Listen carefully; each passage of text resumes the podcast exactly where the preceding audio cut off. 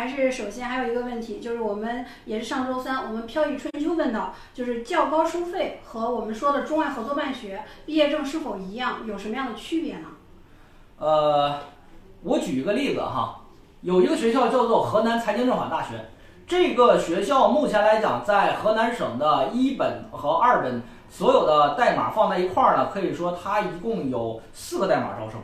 这四个代码呢，一本里有两个，二本里有两个。那么一本里边招生呢，首先第一是它本校啊，是它的本校；第二呢是它的较高收费；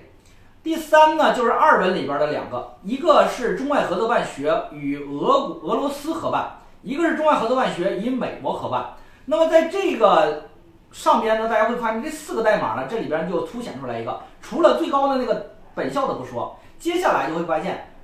有一个代码叫做较高收费。那么这个较高收费指的是什么呢？你看它招生的专业呀，分别是叫做呃这个金融学 CIF 方向，然后呢这个个会计学 ACCA 方向。所以说呢，它这个招生的时候呢，其实就是把这个这个学校的金融专业拿出来进行一个资格证的规划培养。所以说它的学费收的相对来讲就是将近一万块钱，比正常的就是四千块钱要高了很多。所以这叫做较高收费。那么他发的毕业证呢，跟本校的学生的所有的基本上就两个证嘛，毕业证和学位证是完全一致的，没有任何的区别和标识。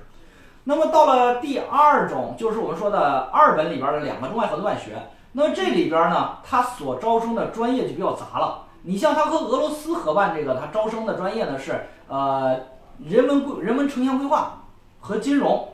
然后和美国这个招生专业就很多了，有经济学、有金融学、有会计学等等等等这些。所以说你会发现它专业比较杂，但是它发证的时候呢，首先呢它会发三个证，第一个证的话就是财经政法的本科毕业证，然后呢金融的学位证，第三个呢就是外校的一个学士学位证。所以说从这个角度来说呢，呃，首先一点来讲，至于河南财经政法这种大学这种哈，它在中外合作办学较高收费上都没有任何的特殊标识，就是基本上是没有什么标识了，而且连校区都不标，基本上所以说对大家来讲不用任何有担心哈，在证书上没有什么问题，好吧？李先生给你解答清楚啊。